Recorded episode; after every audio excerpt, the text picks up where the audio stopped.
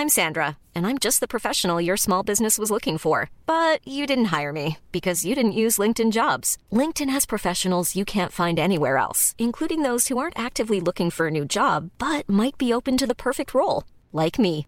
In a given month, over 70% of LinkedIn users don't visit other leading job sites. So if you're not looking on LinkedIn, you'll miss out on great candidates like Sandra. Start hiring professionals like a professional. Post your free job on linkedin.com/people today. Eu sou Mário Persona e essas são as respostas que eu dei aos que me perguntaram sobre a Bíblia. Você escreveu com dúvidas sobre a utilização de instrumentos musicais na adoração cristã e também colocou alguma dúvida a respeito do dízimo. Uh, Para a gente entender o assunto, não só dos instrumentos musicais, mas também do, do, dos dízimos e de outros temas de igual importância, é necessário você entender o que é o Antigo Testamento e o que é o Novo Testamento. É em especial a parte do Novo Testamento que começa em Atos. É necessário que você compreenda o que é o povo terrenal de Deus, Israel, e o que é o povo celestial de Deus, a igreja. Se você não compreender isso, você vai fazer uma confusão gigantesca com a palavra de Deus. Aliás, eu creio que não haveria tantas divisões entre o povo de Deus se essas diferenças fossem compreendidas. Deus tem um povo ao qual foram feitas revelações e promessas, esse povo chamado Israel. A esse povo Deus deu a lei por intermédio de Moisés, e Deus irá cumprir todas as promessas que foram feitas a esse povo. Ainda não foram cumpridas todas, Deus vai cumprir, mas a esse povo, Israel. Esse povo tinha uma promessa terrena, ele tinha uma promessa de terra, uma terra prometida, de abundância de colheitas, de saúde, de prosperidade, de muitos filhos, etc, etc, aqui, neste mundo. Eu tenho a certeza que eu nem preciso citar os versículos do Antigo Testamento que contém essas promessas, porque você vai ser capaz de encontrar vários deles. Uh, não havia para esse povo nenhuma referência ao céu. Curioso isso, né? Mas pode buscar na Bíblia. Nenhuma promessa celestial. O culto desse povo de Israel era um culto terreno, um culto exterior. Eles precisavam cultuar a Deus de uma forma totalmente exterior. Eles não tinham o Espírito Santo habitando permanentemente em cada um deles. O Espírito agia neles, através deles, mas não tinha, não eram habitados pelo Espírito Santo, como passou a ser no, após o, o capítulo 2 de Atos, com a formação da igreja. Eles tinham uh, o Espírito Santo com eles, mas não neles, como habitação permanente, né? Isso só se encontra depois. Se você ler atentamente Hebreus, a carta aos Hebreus, vai perceber que eu, do que eu estou falando. Existia o judaísmo, com seu templo terreno, seus sacerdotes instituídos de uma determinada tribo, seus sacrifícios de animais, os corais com cantores da tribo de Levi, os levitas, usando roupas especiais, etc, etc, etc. Mas, como você vai perceber em Hebreus, com a formação da igreja, Deus trouxe algo melhor. A palavra melhor é muito, muito usada na carta aos Hebreus. Algo melhor que o judaísmo. Deus trouxe algo que estivera oculto em mistério, como fala em Efésios 3, para ser revelado apenas no tempo adequado. A igreja nada mais tem a ver com o judaísmo. O judaísmo foi uma religião que Deus instituiu e que colocou um fim nela, inclusive com a destruição do templo. Aqueles, os judeus, tinham um templo feito de pedras, somente um. E ele estava em Jerusalém, não tinha 10, 20, 30 templos, um templo. Tinha sinagogas que eram escolas, só nos tempos do Senhor Jesus, eram escolas de judaísmo, mas o templo só tinha um. Hoje, nós que somos igreja, que cremos no Senhor Jesus como Salvador, somos os templos. Tanto o nosso corpo é templo de Deus, como fala em 1 Coríntios 6,19, como coletivamente a igreja é templo do Espírito Santo de Deus, 1 Coríntios 3,16. Nós somos também coletivamente casa de Deus, igreja do Deus vivo, 1 Timóteo 3,15. Não construída com pedras mortas, mas como era o templo de Jerusalém, mas construída com pedras vivas, como fala em 1 Pedro 2,5. Que contraste esse com o judaísmo. Quem é que consegue hoje querer seguir judaísmo e ainda chamar de judaísmo cristão, ou judaísmo profético, ou qualquer coisa assim? O judaísmo acabou. Acabou ali na destruição do templo. Os judeus eram homens oferecendo um culto exterior a Deus. e necessitavam de todo um aparato magnífico, porém exterior. Nós, cristãos, igreja, hoje, temos o Espírito Santo de Deus habitando em nós. O cântico espiritual que sai do coração de um crente, como fala Colossenses 3,16, já é um produto do Espírito Santo que habita em nós e que faz com que os nossos louvores sejam elevados a Deus. O cântico de um crente em Cristo não precisa de qualquer adere, ade, adereço ou aditivo para chegar até Deus. Ele já é produzido pelo Espírito Santo em nossos corações. Se você compreender que nós não somos judeus, mas igreja de Deus, aí sim você vai perceber que nós devemos buscar as doutrinas da igreja, não no Antigo Testamento, mas nas epístolas dos apóstolos às igrejas. Sim, porque era assim que os primeiros cristãos faziam, Atos 2,42. Nós não temos doutrina para a igreja no Antigo Testamento, porque a igreja ainda não tinha sido formada e era um mistério para todos os profetas do Antigo Testamento. Eles não sabiam nada sobre a igreja. As ordenanças do Antigo Testamento eram dirigidas a Israel, aos judeus. Se nós formos adotar as ordenanças do Antigo Testamento, então nós vamos ter que parar de comer carne de porco, nós vamos precisar viajar a Jerusalém para adorar, porque você não poderia adorar em outro templo que não fosse de Jerusalém.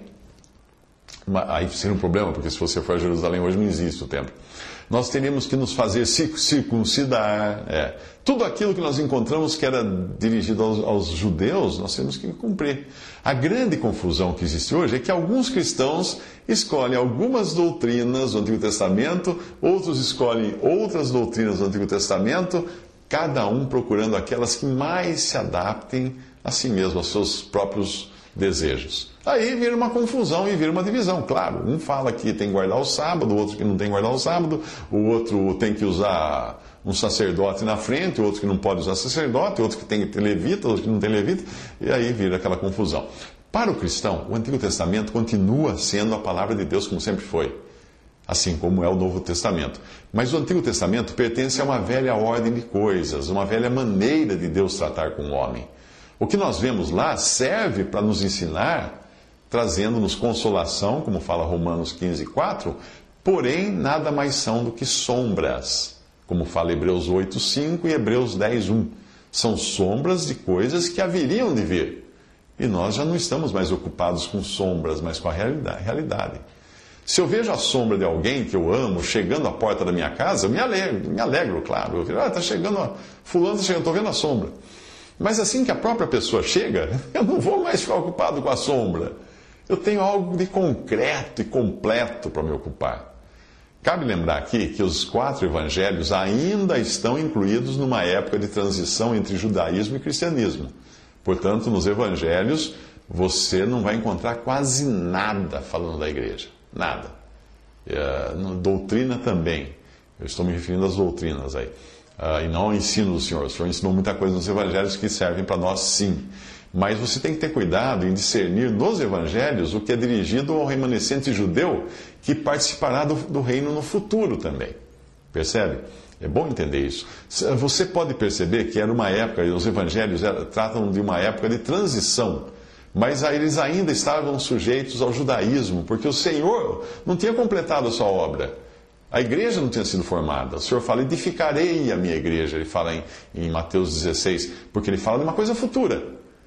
O Senhor, o Senhor exortava os seus discípulos uh, nos evangelhos a fazerem aquilo que os fariseus ensinavam, uh, mesmo que não fizessem aquilo que os fariseus faziam, mas ele exortava.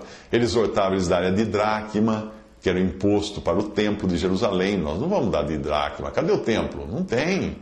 Ora, se nós fôssemos obedecer hoje, nós temos que ir a Israel procurar os fariseus, pedir que nos ensinasse o que devemos fazer e dar os impostos no templo. Não. Além disso, nós temos que entregar a eles nosso dinheiro para a manutenção do templo. Templo esse que não existe mais. Percebe? Infelizmente, a grande maioria da cristandade não entende a diferença e procura adaptar as coisas que eram da antiga dispensação, adotando costumes e práticas do judaísmo e tentam uh, incorporar isso na adoração cristã. Não tem como. Se você não aceita que judaísmo e cristianismo são coisas diferentes, Pode esquecer, você não vai aprender muitas coisas que dependem de entender isto em primeiro lugar. Agora, tratando diretamente do assunto relativo à música, uma vez que nós compreendemos que nós não estamos mais no judaísmo, não devemos buscar no Antigo Testamento como proceder com respeito à música. Se você verificar no Novo Testamento, você vai ver passagens que falam de música e não fazem qualquer referência a instrumentos musicais. Quer um exemplo? Romanos 15, versículo 9.